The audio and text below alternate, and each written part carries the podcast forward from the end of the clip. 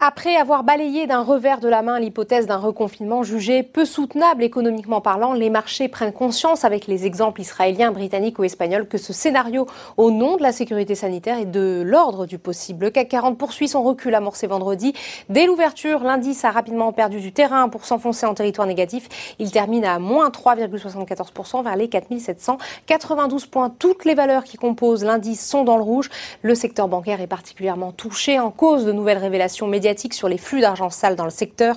Résultat Crédit Agricole, BNP Paribas s'enfonce et perd plus de 5 et 6 Le titre de Société Générale accuse de son côté la plus forte baisse des valeurs bancaires, moins 7,66% Le groupe est en effet plombé par la rumeur d'une possible vente de sa filiale de gestion d'actifs, Lixor.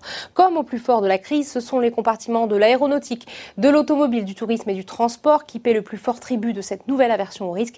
Renault, Airbus et Safran perdent presque 7% Le groupe hôtelier Accor, qui quitte l'indice CAC 40, démonstration au passage de l'ampleur de cette crise sanitaire sur certains compartiments, chute de plus de 5%. Sur le SBF 120, la perspective d'une restructuration financière qui risque de pénaliser les actionnaires actuels fait lourdement chuter Valourec. Les parapétrolières Technip FMC et CGG sont également emportées contre la tendance. Biomérieux affiche une progression de 1,72%.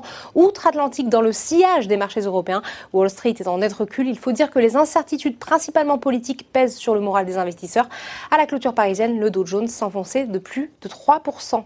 Voilà, c'est tout pour ce soir. N'oubliez pas, toute l'actualité économique et financière est sur Boursorama.